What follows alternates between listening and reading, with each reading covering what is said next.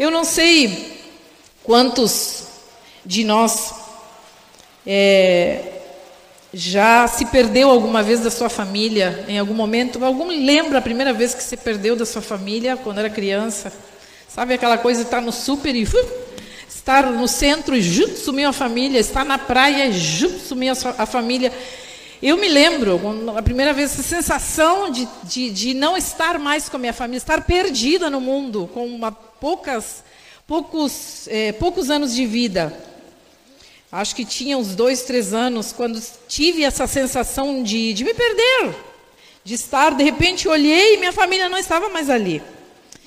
E, e, e, cada vez que eu lembro, eu não sei vocês, mas todas as vezes que lembramos quando nos perdemos em algum momento, quando éramos crianças, não vem de novo aquela sensação de desespero e dizer: meu Deus, estou sozinho.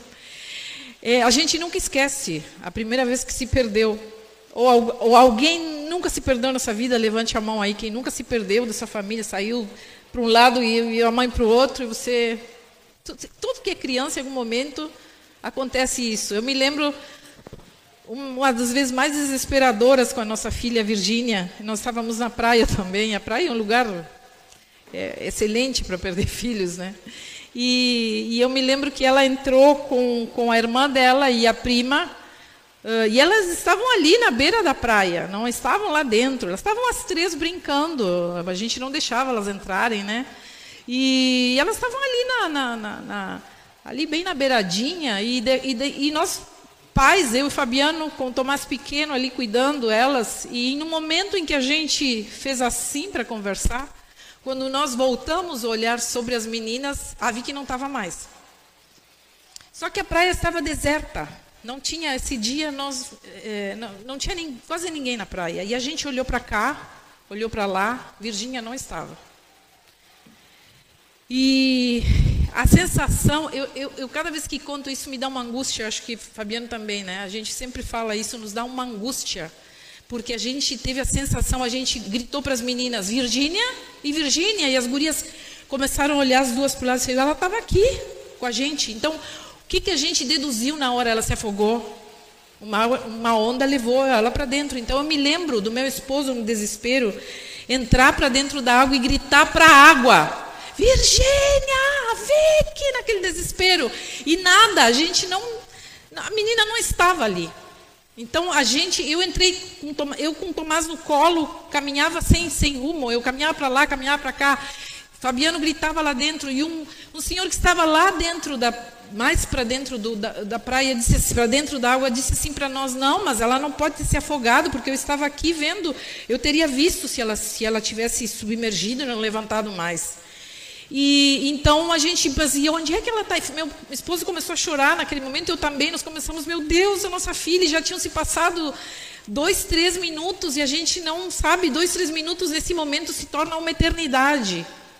E eu me lembro de, de sair sem rumo, assim, para um lado da praia, e quando vejo lá longe, eu enxerguei uma pessoinha vindo assim na nossa direção, pequena. E só pessoa que eu dizia dentro de mim, é o meu desejo de que seja ela, não é ela, mas o meu olho está vendo uma coisa que não é, porque estava muito longe. E então eu olhava e dizia ela, ela, ela, mas ao mesmo tempo que eu me aproximava, eu dizia não é, não é, não é ela. E, e e já se tinha assim passado até ali, eu acho que uns 10 minutos. Então a gente começou já a cogitar que ela tinha se afogado mesmo.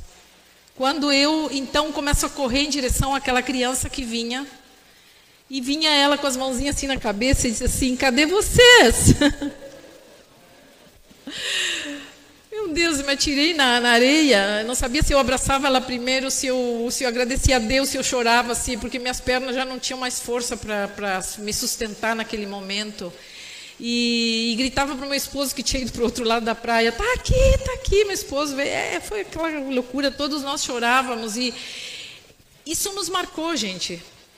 Porque, e marcou ela também. Eu, outro, hoje eu perguntava para ela, como é que tu te sentiu? Tu lembra daquela vez? Me lembro, mas bah, até agora eu me lembro me dá uma coisa aqui dentro de, de ver que. Porque eu saí da água e eu não enxerguei vocês e saí caminhando.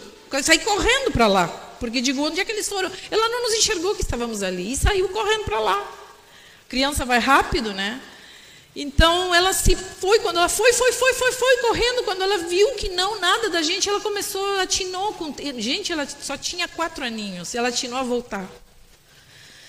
Então eu agradeço a Deus que. Mas por que, que nós nos sentimos assim? É, porque a gente pertence aos. Nós somos mamíferos, nós somos animais mamíferos. E, e os mamíferos, eles dependem 100% da sua mãe quando nascem e nos primeiros anos da sua vida. Porque eles precisam alimento para sobreviver. Mamíferos mamam, precisa, são os únicos seres que mamam. E as mães que estão aí com seus filhinhos no, no colo, né? Vocês sabem bem o que eu estou falando. É, é bravo. É, é, o filho não enxerga teu olho, tua boca, teu sorriso, ele enxerga só o alimento que está na frente dele. E tu não estar significa para ele uma ameaça de que ele não vai sobreviver. Inconscientemente, quando a criança chora porque não está sua mãe, ela chora porque ela inconscientemente tem um instinto de sobrevivência que o afastamento da mãe lhe comunica que ele não vai conseguir sobreviver. Então ele chora, ele chora. Agora, quando eu vim entrando, estava a Ariadne ali na frente. Aliás, guris, é, parabéns pelo filhinho, é, é muito bonitinho. Eles estão pela primeira vez depois que o, que o menino nasceu. E, e, e eu, me, eu, tentei me acercar a ele. Oi, não sei o que. Quando ele viu aquele rosto estranho, o guri abriu um berreiro. Ah! Quero mãe, né? Essa, esse rosto eu não conheço. Não é mamãe. E, e, os mamíferos são assim. Nós temos essa necessidade de pertencer. Nós, nós, temos essa necessidade de estar perto da nossa prole, estar perto de gente que nós conhecemos. É tão bom estar em família. É tão, é tão bom quando a gente está entre pessoas conhecidas, porque Deus nos criou para vivermos nesse contexto de comunidade. Deus criou tu e eu para a gente viver nessa comunidade chamada família e em comunidade como sociedade como um todo, para nós vivermos dentro de uma comunidade como é a igreja, dentro de uma comunidade como é a cidade de Pelotas, a nossa vizinhança, o nosso bairro, enfim, a nossa escola, o nosso trabalho. Deus já nos criou, porque olha só o que, que diz Gênesis, capítulo 2 e versículo 18. Diz assim: que Deus, depois de ter criado, criou o homem e olhou para Adão e disse assim: Não é bom que o homem esteja só. Farei para ele alguém que o auxilie e lhe corresponda. Então Deus criou Eva. E aí vieram todas as dores do mundo. Não, brincadeira, gente. Não, Eva foi uma benção, mas né, a gente já sabe toda a história. Mas aí uh, o homem decidiu em dupla se afastar de Deus. Mas o que Deus tinha criado até o momento, e graças a Deus que naquele momento não existiam sogras, né? Porque senão a coisa teria sido pior. Não, não, irmãs, não, estou brincando, né? A sogra é uma benção, né? Minha sogra está ali, coitadinha, né? É uma benção. Mas é, nem sempre, né? Às vezes é um perrengue, né? Ter sogras. é, eu, eu não falo de mim, que eu sou uma excelente sogra. Meu genro vive me colocando para cima, minha sogrinha. Eu estou bem com ele na foto. Mas a gente às vezes se estranha, é normal. A gente se estranha, como filhos, como pais, como, como genros, como sogras, como, como vizinhos. Então nem se fala. A gente se estranha como comunidade.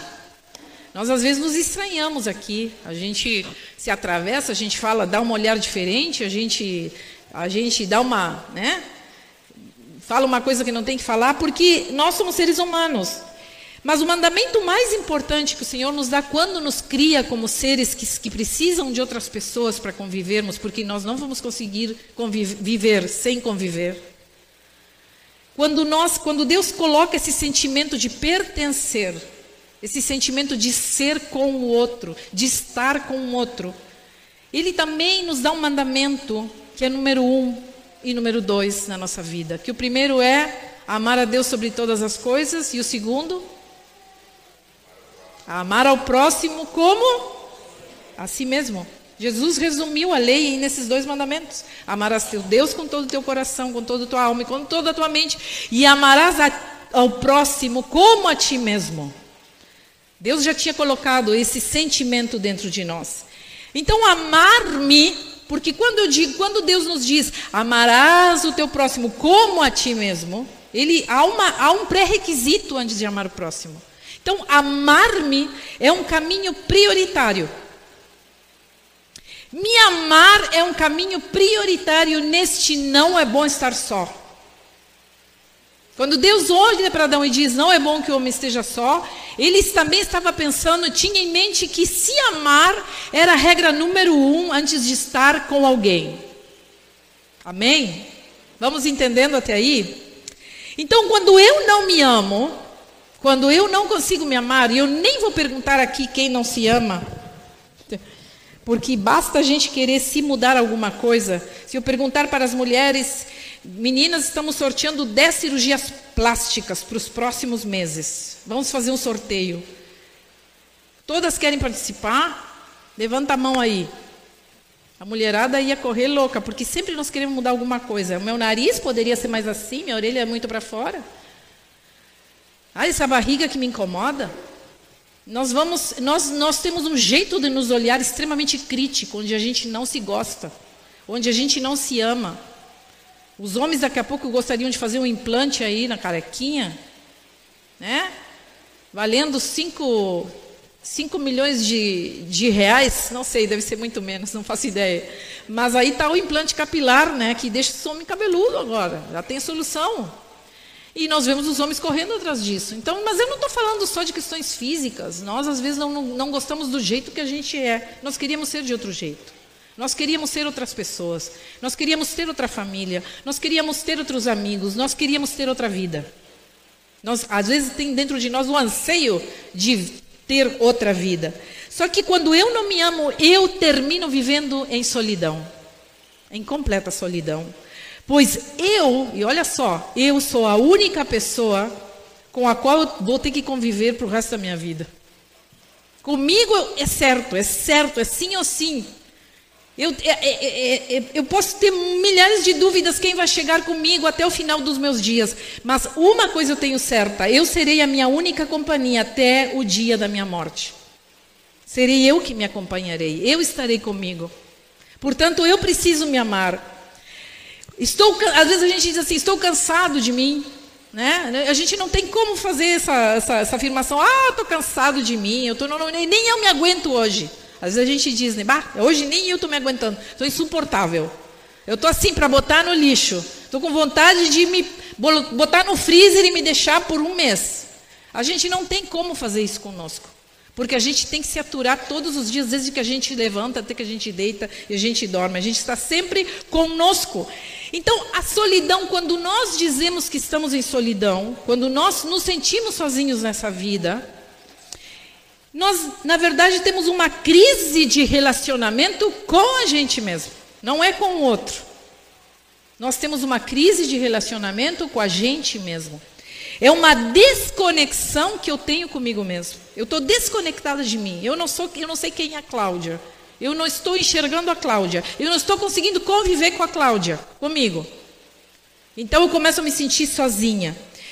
E estar sozinho e sentir-se sozinho são duas coisas diferentes. Eu posso estar sozinho nessa vida e não me sentir sozinho. Mas eu posso estar com muita gente e me sentir sozinho. Eu lembro, nós fomos uma igreja no ano passado, é, em Porto Alegre, fomos pelo Aglow, levar um curso, e, e, era uma roda pequena, assim, de mulheres. E então, uma das senhoras que estava ali disse assim para nós, ah, eu não quero estar com ninguém, eu não gosto de estar com ninguém. Eu, e uma senhora casada e com filhos, ela disse: Eu sou muito bem sozinha, eu gosto de estar sozinha com minhas coisas, eu não gosto de ninguém na minha volta. E a gente já começou a orar por dentro, em nome de Jesus, Satanás, que é isso? Ô Senhor, liberta, por dentro, né? E ela disse assim: Mas eu sou convertida, irmãs, há 20 anos, mas eu não gosto de estar com ninguém. Eu gosto de estar na minha casa sozinha, às vezes meu filho me incomoda. Mãe, vem aqui na minha casa, aí eu tenho que ir, né? Eu tenho que ir, sou obrigada a ir, mas eu não queria na casa dele, não quero ver ele. Não quero ver ele, nem a mulher dele, nem os filhos. E a gente começou a ficar assim, né? Meio horrorizada com aquela afirmação. Então ela daqui a pouco nos olhou e disse assim: inclusive eu não gosto que ninguém se sente do meu lado na igreja. E a gente por dentro disse: oh, liberta, Senhor, né? Cura, Senhor, essa mulher. Porque ela foi muito espontânea. Eu não gosto de ninguém, eu me sinto bem sozinha, sem falar com ninguém o dia inteiro. Mas a gente se choca quando vê uma pessoa falar, eu não gosto de que ninguém se sente. Dizem, na igreja, quando eu chego, eu gosto de me sentar quando chego num lugar bem que ninguém se senta, que é para ninguém se sentar do meu lado. Meu Deus, cada vez que ela falava aquilo, aquilo nos chocava por dentro. Mas, queridos, a solidão, ela afeta muitas pessoas. E eu tenho certeza que aqui neste lugar tem pessoas que se sentem assim. Ou talvez não tenham se percebido sozinhas. Porque a solidão pode ser a falta de ter alguém ao nosso lado, é verdade. Por diversas circunstâncias, situações da vida, por exemplo, que nos colocaram no modo sozinhos, sem ter ninguém, situações que nos empurram e nos colocam numa ilha, é, é, numa, numa ilha é, existencial, digamos assim. Nós ficamos ilhados das pessoas porque simplesmente aconteceu uma morte, um, um companheiro nosso que morre, nós nos vemos numa viuvez, Pode ser também uma independência dos filhos, os filhos vão embora de casa, que bom quando eles são pequenos e estão todos na nossa barra, mas quando os filhos começam a sair de casa, a fazer suas vidas, nós entramos em crise de solidão. Porque a gente se olha e diz: o que, que eu faço com a minha vida agora? Eu passei a minha vida inteira criando essas crianças, e agora? O que, que eu faço? E eu sempre digo para as mulheres: tenham sempre um plano B, porque os filhos precisam seguir a vida. Você já foi filho que teve que sair de casa, fazer sua vida. Então não espere que seus filhos fiquem não, lhe olhando, porque isso nem é bom. Lhe contemplando, eles precisam continuar a sua vida. Isso é saúde. Isso é saúde emocional. Cada um seguir o seu caminho. E os pais dando aquele apoio, aquela força para eles irem para a vida, como a gente diz. Mas a solidão também pode se dar por decepções que nós temos com amigos. Nos, nos decepcionamos com as pessoas na nossa volta. A gente muda de cidade, se sente sozinho. Eu, quando cheguei aqui, me sentia a pessoa mais solitária do mundo, porque não conhecia ninguém. Estava mais sozinha que o um, como diz o uruguaio. Estava mais, estava mais solo que o uno. E, e, nós vamos olhando que nós podemos também nos sentir sozinhos quando mudamos de emprego, porque a gente não conhece ninguém naquela firma, naquele lugar, a gente se sente um peixe fora d'água, as pessoas já têm um linguajar lá dentro que a gente não sabe nem o que, que elas estão falando. Mas a gente também pode se sentir sozinho na escola, quando muda de escola. Enfim, a vida nos coloca às vezes em situações que a gente se sente sozinho. Mas também tem a solidão, que é outro tipo de solidão, da falta de afinidade, que eu acho essa mais complicada. Porque quando a gente não tem ninguém certo, é isto, não tenho ninguém no meu lado. Mas quando a gente tem a solidão da falta de afinidade, de se sentir diferente, de não se sentir entendido, de não se sentir aceito por ninguém, da gente não se sentir compreendido, da gente falar, falar e as pessoas não nos entenderem. A gente não se sentir afim com alguém.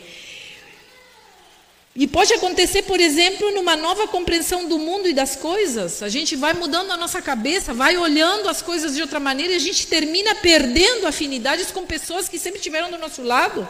E por aí nós vemos, é, nós, nós podemos ter pessoas bem próximas da gente, como a nossa própria família, que sempre esteve ali, e a gente não conseguir fazer mais a ponte com eles. Nós não conseguimos ter aquele diálogo, a gente não consegue mais conversar a mesma língua. Parece que nós falamos numa outra língua que não, é, não somos compreendidos dentro da nossa casa. É a solidão de estar rodeado de pessoas que são próximas da gente, mas a gente termina se sentindo sozinho. E digo mais: tem casais, casamentos, onde há completa desconexão e as pessoas se sentem sozinhas dentro de um relacionamento a dois. Isso lhe fala alguma coisa? Isso está chegando em ti? Porque às vezes eu digo A e o outro diz B. E eu quero conversar sobre assuntos que, que estão me, me inquietando e a pessoa não quer me ouvir. Ah, já ouvi tanto, ah, já vi com aquele assunto e a gente, meu Deus, mas e quem vai me ouvir nessa relação? Quem é que me entende? Quem é que sabe das minhas dores? Quem sabe do meu... com quem que eu abro o meu coração se eu não consigo abrir com a pessoa que dorme do meu lado todos os dias? Estamos sozinhos muitas vezes. E essa solidão começa a se refletir em outras coisas, porque não acaba por aí. Quando nós temos, nos sentimos sozinhos, amados, quando estamos rodeados de pessoas, essa solidão de falta de afinidade, essa solidão da falta do ombro para chorar, essa solidão da falta da conversa, essa solidão da falta da conexão. Nós chegamos num ponto que nós começamos a buscar outras coisas para conseguir, ufa, me sentir um pouco acompanhado, me sentir um pouco preenchido, um pouco é, acarinhado, digamos assim. Então eu com, com, começo a consumir coisas. Eu consumo bebida, eu consumo comida, eu consumo celular, eu consumo séries de Netflix, eu consumo games, joguinhos, horas e horas na frente dos, dos games. Eu consumo pessoas para minha satisfação, meu prazer, e vou substituindo as pessoas, vou descartando-as na medida em que elas não me convêm mais, onde elas perderam a graça para mim. E essa solidão reflete na maneira também como lido com meu dinheiro. Do jeito como eu lido com meu dinheiro, também está falando de uma solidão. Precisa dizer, o que, que tem a ver, pastor? Agora sim, calma, eu vou explicar. Porque eu vivo pendente do próximo produto que eu preciso consumir. Nada me satisfaz. Sabe o, o, o, carinha do correio batendo na nossa porta todo dia trazendo encomenda? Mais uma. Pá, pá, pá. Correio, chegou a encomenda. Mas quando o correio foi embora, nós já estamos olhando a próxima coisa que nós vamos adquirir. Porque o consumo de coisas, de produtos, vem, está gritando uma solidão que nós estamos vivendo. Então eu vou torrando o meu dinheiro tentando preencher aquele vazio. E, gente, eu não estou falando aqui de gente que tem grana. Eu não estou falando aqui de gente que tem dinheiro para gastar. Eu estou falando aqui de gente que tem um salário mínimo. E que está endividado até os cabelos porque não consegue viver com o que tem, porque precisa consumir. Precisa comprar mais comida, precisa comprar um chocolate que não pode, precisa comprar aquela picanha de 10 quilos para botar depois tudo fora porque as pessoas não conseguem comer. É uma necessidade, uma compulsão alimentar, onde eu não consigo passar pela geladeira sem dar, sem abrir ela e dar uma olhadinha dentro e dizer o que, que tem para comer. Nós vamos preenchendo os nossos vazios, a nossa solidão com esse tipo de coisa. Então eu vou comprando. E aí nós vemos, por exemplo, acumuladores, né? Aí nós já tem até um tratamento para isso. Gente que vai acumulando coisas, sabe aquela garagezinha que já não entra mais nada. Não sei quantos tem uma pecinha na casa assim que já não, não entra nem mais um alfinete, mas nós seguimos colocando coisas lá dentro porque nós precisamos acumular. Mesmo que as coisas nós não usamos há 500 anos, elas estão lá por se algum dia a gente precisar. E nós vamos acumulando. Essa solidão se manifesta também na inveja. Nós, às vezes, somos pessoas extremamente invejosas. E sabe, eu acho interessante que nós somos capazes de, de assumir os nossos pecados com uma facilidade tremenda. Ah, eu tenho problema de gula mesmo, olha aqui minha barriga. E a gente dá risada, né? Ah, eu tenho problema mesmo com, com, com. Eu sou ansioso. Ah, a gente adora assumir pecadinhos que são socialmente corretos, né? Politicamente corretos. Mas quando se trata de inveja, tu diz: ninguém nunca ouvi dizer eu sou um baita de um invejoso. Eu nunca ouvi ninguém confessando para mim pecado de inveja. A gente sempre tenta maquiar a inveja, porque a gente tem uma, um, um, olhar também de que a gente, que o pecado da inveja é quando eu desejo que aquela pessoa tem. Isso não é inveja, isso é cobiça. Quando eu desejo que outra pessoa tem, é cobiça. Eu estou cobiçando aquele celular que tem o Kiko, tá? Eu estou olhando para o celular dele, ai, como eu queria ter esse celular. Eu estou cobiçando, é pecado de cobiça. Mas a inveja é algo muito mais é, sutil. A inveja é quando eu não suporto a felicidade do outro. Eu não sou feliz, ninguém tem que ser. E quando eu vejo a felicidade do outro, quando eu vejo o outro crescendo, quando eu vejo o outro progredindo, quando eu vejo o outro em família, crescendo, se dando bem com a sua família, quando eu vejo o outro indo à frente com um novo emprego, saindo com a sua vida, arrumando sua casa, pintando a fachada da sua casa, comprando seu carrinho, a gente diz assim, a gente por dentro diz assim, não é que a gente não tem, a gente tem, mas a gente não suporta que o outro tenha. A gente, no fundo, no fundo, quer que, que aquele não tenha. Porque a gente quer se sentir de alguma maneira o único ser nesse mundo que tem alguma coisa. Isso é inveja. Então a gente vê as pessoas felizes, vem um filho com um relacionamento novo, mãe nem sabe, conheci uma, um amigo lá no colégio, um guri tão legal, não sei o que, e a gente fica assim. E, e aí daí? Nem sei quem é essa pessoa, e a gente começa a botar os defeitos. Sabe como se chama isso? Isso não é cuidado, isso é inveja. Eu não tenho amigos, meus filhos também não podem ter amigos. Eu não sou feliz, ninguém pode ser feliz na minha volta. Isso se chama solidão. Porque quando eu chego a esse ponto, eu, eu termino eu termino me tomando de tristeza quando as pessoas crescem na minha volta.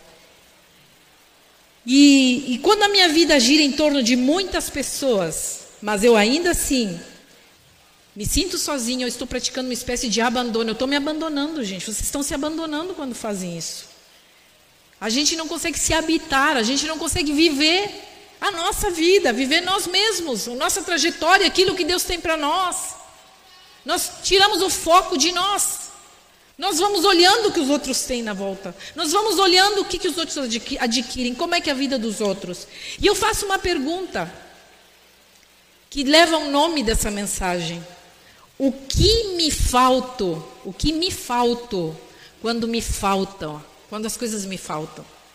O que me falta quando me falta? Quando me faltam as pessoas, quando eu me sinto sozinho, o que me falta? O que que e no que que eu tenho me faltado? Porque antes de eu sentir solidão, eu já me faltei a mim. Eu já desisti de mim. Lá dentro tem uma vozinha que já desistiu da Cláudia. Lá dentro tem algo que eu estou me abandonando, que eu já me abandonei, que eu já não acredito mais em mim, que eu já não acredito mais nos meus sonhos, que eu já não acredito que eu um dia vou conseguir sair adiante, que eu já não acredito nas minhas qualidades, que eu já não acredito nos dons que Deus me deu, que eu já não acredito que alguém me ama do jeito que eu sou. Eu já não acredito mais em, na Cláudia. Eu não consigo nem me enxergar mais, eu não me vejo, eu não me priorizo. E eu te faço essa pergunta: o que está nos faltando? Porque a solidão denuncia o descuido que estou me dando. Quando eu te, tenho que ser em primeiríssimo lugar, eu preciso me priorizar. Em primeiríssimo lugar, eu preciso dar lugar a mim mesmo neste mundo. Ah, mas isso não é egoísmo, pastora? Não, isso não é egoísmo. É palavra de Deus. Amarás o teu próximo como? Repita. Como? Responda. Como a ti mesmo. É palavra de Deus. É palavra de Deus. Então, algo lá dentro de mim desconectou de tal maneira que minha autoestima está lá embaixo. Eu me olho já não, não acredito em mais nada. Às vezes são, é, é, às vezes é uma doença que vem para virar minha vida do avesso. Às vezes é, é, é, é, a velhice que vem chegando, os 50 já vem chegando e nós começamos a nos olhar e dizer: Meu Deus, a minha juventude está indo. E eu já vivi minha vida. E eu já estou mais para lá que para cá. E já me restam, me vão me acrescentando, uh, uh, os anos estão me diminuindo para frente. E eu vou acrescentando anos para trás de mim. E eu não sei lidar com essa velhice. São os altos e baixos da vida, as mudanças bruscas que nós temos, as decepções que nós temos de diferentes maneiras, com amigos, com governo, com vizinhos, com família, com, com situação econômica. Nós vamos vivendo essas, essas, essas, essas desconexões cada vez que a gente passa por um baque. A gente vai, cada baque é uma desconexão. em vez de ser cada baque uma conexão para eu buscar em mim, para eu ver o que, isso está me ensinando, para eu crescer com essa situação. Não, cada situação vem para me desconectar de mim mesmo. E eu me lembro a, a terceira vez que eu fui mãe, a, a terceira vez que eu fui mãe, é, eu precisei cuidar de quatro filhos. Não era Fabiano. Eu precisei, porque no momento em que meu terceiro filho nasceu, eu tinha meu irmão vivendo comigo. Meu irmão era ainda uma adolescente virando jovem. Um adolescente de 17 anos, né? 17, 16 anos. E então eu tinha, e, e minha mãe tinha ido embora, pro, voltado para o Uruguai e, e deixaram o meu irmão morando com a gente. Então eu tinha que cuidar do meu irmão, fazia um papel de mãe, não de de irmã. E, e eu tinha que cuidar das minhas duas filhas que ainda estavam pequenas e aquele bebê que tinha nascido. Então eu, eu, me, eu me dividia uma hora querendo entender uma adolescente com suas mudanças e suas fases, e outra eu precisava dar um apoio para minha filha, que já tinha eh, 11 anos e estava virando adolescente, e outra hora eu olhava para Vi, que só tinha 4, 5 aninhos, e eu ainda tinha uma criança que ainda estava dando seus primeiros passos na vida e que não tinha entrado nem na escola, e eu tinha aquele bebê chorando no meu braço. E, e gente, chegou um momento que que eu me senti completamente sozinha, porque eu ficava em casa. Eu tinha uma vida que não, não, me, não me permitia sair, eu não conseguia sair. Eu tinha que estar em casa. E Fabiano atendia sozinho a igreja, e vocês se lembram que naquela época foram o auge dos grupos familiares aqui na igreja, lembram? Quem é daquela época lembra. A igreja começou a duplicar, triplicar, quadriplicar o número de pessoas. A igreja cresceu. E eu estava longe disso. Eu que tinha passado a vida inteira semeando nessa igreja, de repente eu saio de cena porque eu precisava cuidar de quatro filhos. E, e, eu me lembro que chegou um momento que eu só sabia das coisas que aconteciam porque meu esposo me dizia, porque eu vinha só nos domingos no culto. Durante a semana eu não conseguia vir. Eu não conseguia estar nas reuniões, eu não conseguia atender as pessoas, eu não conseguia trabalhar. E meu esposo me alentava e dizia: Cláudia, só um tempo, calma. E me ajudava em casa quando estava, mas ele também precisava atender a igreja que estava crescendo. E eu dizia: Não, vai, alguém tem que trabalhar, né? Então, eu, eu, eu me viro aqui, vai, vai, faz o que precisa ser feito. Mas, diante daquela solidão que eu comecei a sentir, porque eu comecei a me desconectar completamente de mim, naquela demanda, daquelas quatro pessoinhas na minha volta, é, eu me lembro que eu cheguei um momento que eu disse assim para o meu esposo. Meu esposo começou a me, a me, me dar uma pressãozinha. Cláudia, quem sabe vamos fazer um esquema que tu possa voltar. Volta. Vamos fazer um esquema. O Tomás já tinha uns oito meses já, uns oito, já estava já tava comendo a papinha e tudo. E disse, vamos, é, vamos, vamos fazer um esquema que tu possa voltar. A gente se, se, se reveza, a gente dá, dá jeito, porque a gente não tem família na cidade, né? Então, eu me lembro que eu terminei insistindo em, em, em, em, voltar. Eu disse, não, eu vou voltar, tenho que retomar minha vida, a vida precisa, a vida segue, não sou a única mulher que tem quatro filhos para criar, então vamos lá. E, e, um bebê com oito meses. Né? E aí eu me lembro que o Tomás, com nove meses, nove meses, ele começou a correr, ele não caminhou ali, correu com nove meses. Os primeiros passos do Tomás não foram passos, foram corridas. Então, vários aqui que eram da época vão lembrar que ele vivia com um galo na cabeça. Ele vivia todo matado, porque ele não sabia caminhar como todo bebê, dar o passinho um de cada vez. Não, ele saía. E já correndo. E eu disse: não, vamos lá, nove meses, já está caminhando, já está correndo, vamos lá. E eu me lembro, amados, eu nunca vou me esquecer, porque aquilo me marcou. Eu assumi um grupo familiar na época, sozinha, onde eu levava ele. E digo: bom, ele né, já está grandinho, já vai se comportar, levo papinha, levo coisa para eles comer e vou, vou dar jeito de assumir um grupo familiar. Eu nunca vou me esquecer. A primeira noite que eu fui, eu terminei pregando com o Tomás aqui no minha cacunda, assim. Assim, irmãos, porque Deus nos diz na palavra que nós precisamos amar o próximo. É como se eu estivesse aqui pregando para você, sabe? E que nós não podemos nos sentir sozinhos, porque Deus é tudo para nós. Quando eu voltei de casa, esse negro é impossível. Não tem como. Então, é, isso me, me, me, frustrou muitíssimo. Eu tinha eu digo, meu Deus, o que, que eu faço? E Deus me falou claramente: vive esse tempo. Respeita teus tempos. Eu estou trabalhando na tua vida aqui dentro da tua casa. Respeita esse tempo, porque tu vai sentir saudade disso. Sabe? Respeita esse tempo, Deus me falou. Não força a barra. Porque isso um dia vai passar e tu vai chorar pelo tempo em que tu tinha teu filho aqui na carcunda. Hoje eu olho para esse baita marmanjo e olho para ele e digo, já se foi bebê há muito tempo. E quanta coisa Deus me ensinou nesse tempo, a ter paciência, a, a, a dar prioridade à minha família, a semear no coração dos meus filhos a sua palavra. A varar horas na frente da televisão, ensinando uh, cânticos, ensinando eles a cantar, melodias, eh, aqueles videocassetes que vinham da, de, de, de, de música, e eles gostavam de fazer as coreografias. Então, amados, nós precisamos nos respeitar. Eu preciso respeitar aquilo que Deus está fazendo na minha vida. Eu falo isso porque, às vezes, nesses, nesses períodos de grande mudança, nós vamos nos sentir sozinhos. Nós vamos sentir uma tremenda desconexão. Nós vamos sentir que nós estamos produzindo. Nós vamos sentir que, que a vida parou, mas a vida não parou. Ela está sendo mais produtiva do que nunca.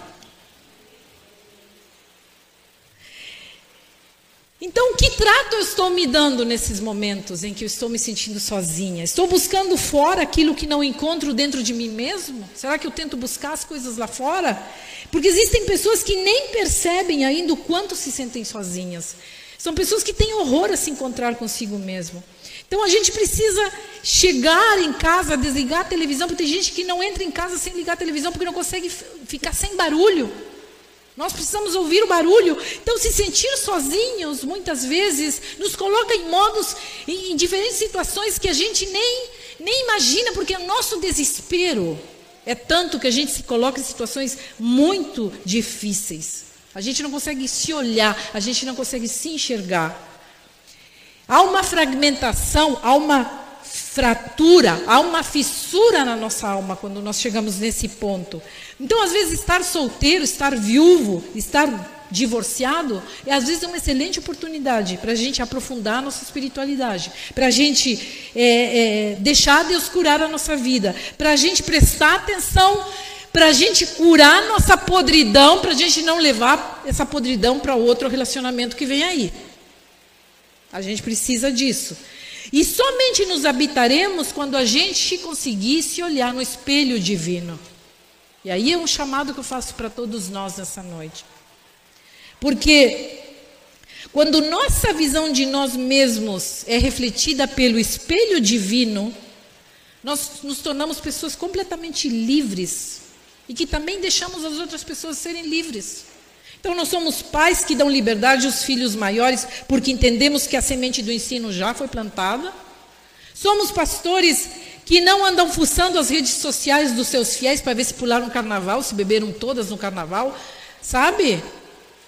Se, se, se, aonde, o que estão fazendo no carnaval, meus, meus, meus, minhas ovelhas? Vou lá ver, olha lá aquela lá, onde foi parar, que barbaridade, olha a roupa que botou para ir, foi lá no baile de não sei o quê. Sabe, quando nós deixamos, nós olhamos no espelho divino, a gente é pastor que deixa as pessoas andarem naquilo que elas, sabe, que elas decidiram andar. A gente não anda policiando ninguém. Nós temos uma convicção do que ensinamos aqui há 26 anos.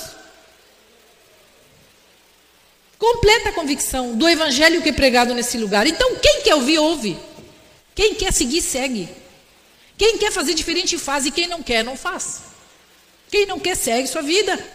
Vai fazer, vai, vai revirar o lixo de sempre. Mas isso é tua decisão. Eu não tenho nenhuma responsabilidade sobre isso, porque aquilo que é pregado aqui é pregado claramente, amém? Então cada um decide, e eu sou livre, porque eu consegui me olhar no espelho divino. Isso não eu, não, eu não preciso andar correteando as pessoas, eu não preciso andar perguntando, porque Deus me fez livre como pastora, como líder. Então aqueles que ouvem e assimilam aquilo que nós falamos aqui, deixam Deus agir, mudam suas vidas, sabem o que tem que fazer, porque aquilo é bem, como eu estou pregando nessa noite, eu acho que a palavra está bem clara, bem precisa, bem pontual. Então eu não tenho por que me preocupar com isso. Mas uma coisa eu vou te dizer e que tu precisa sair hoje por essa porta sabendo: não podes amar ninguém se não te amas.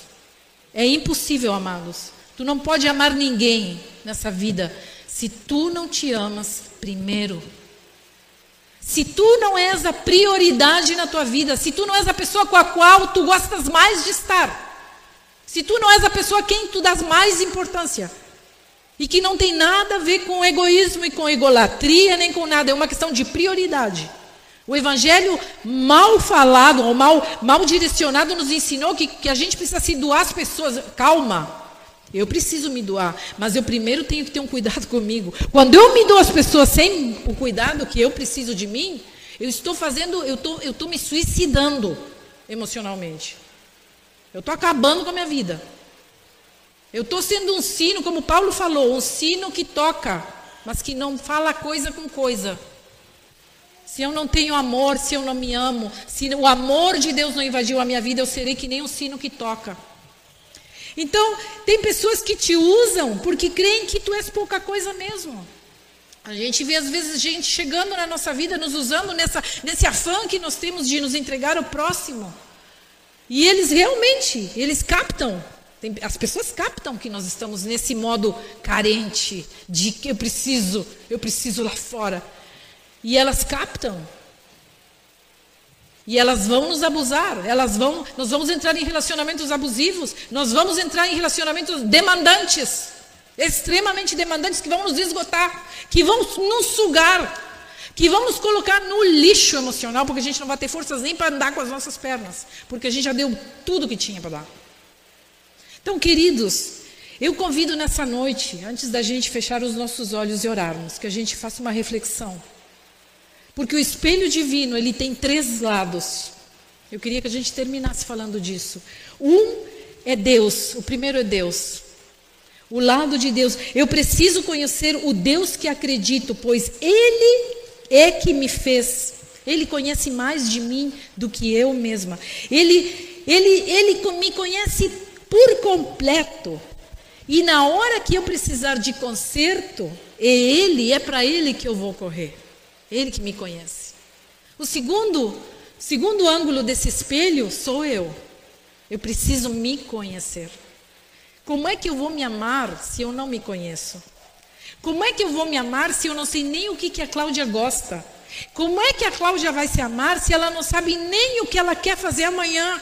Como é que a Cláudia vai se amar se ela chora sem ter motivos de uma hora para outra e diz assim: Mas por que, que eu estou chorando? Eu nem sei por que, que eu estou chorando, mas alguma coisa está mal em mim. Eu não sei o que, que é. Então eu preciso me conhecer. Eu não posso me amar se eu não me conheço. Isso requer coragem, determinação. Eu preciso saber quem sou eu. Como estou agora que estou mais velha? Será que eu melhorei? Será que eu amadureci? Será que eu aprendi o que eu precisava aprender? Porque não estaremos habilitados a amar os outros se não nos conhecemos primeiro. E o terceiro ângulo desse espelho é conhecer o outro, conhecer o nosso semelhante, porque é através do outro que Deus me ministra e deixa expostas as minhas feridas. É o outro que me mostra quem eu sou. Realmente. É através do outro que eu me conheço. Então, todas as pessoas que vêm ao nosso encontro sempre vêm com alguma oportunidade da gente se curar da gente crescer, da gente desenvolver, da gente seguir a nossa vida de um jeito, do, do modo saudável. É nesse triângulo que eu convido que todos nós nessa noite possamos fechar os nossos olhos aí onde nós estamos. E nós possamos fazer uma autoavaliação, a nós primeiro. Vamos nos autoavaliar. Em nome de Jesus, coloque a mão no seu coração nessa noite. Oh Jesus, te louvamos, Senhor. Talvez nós tenhamos chegado até aqui com muitas perguntas.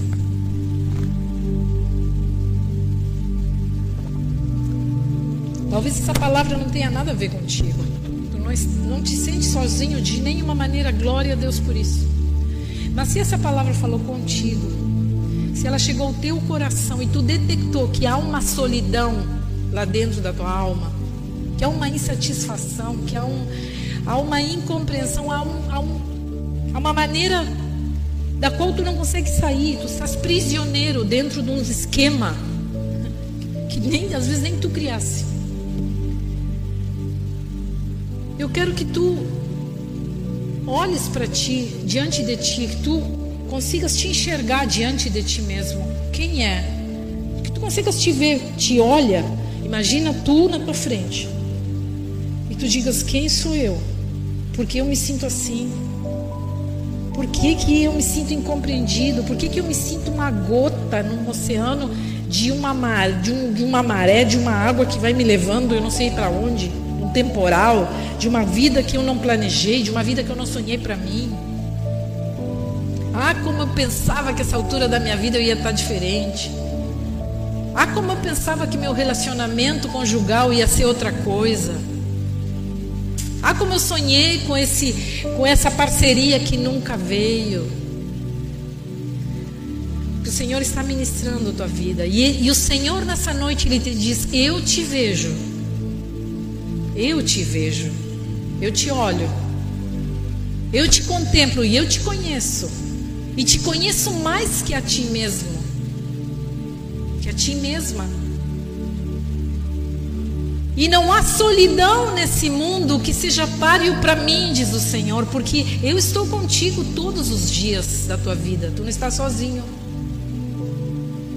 O Espírito Santo nessa noite, ele, ele está disposto a te dar o maior abraço que tu já teve em toda a tua vida. Agora, enquanto tu não der um passo em direção a ti mesmo, numa reconciliação contigo mesmo, numa, numa, numa num caminho onde eu, eu decido me priorizar, onde eu decido me amar, onde eu decido me conhecer, onde eu decido me abrir, onde eu decido deixar Deus agir em mim. Deus não vai fazer, Ele está na tua frente, Ele quer fazer, mas nós precisamos permitir Deus fazer isso em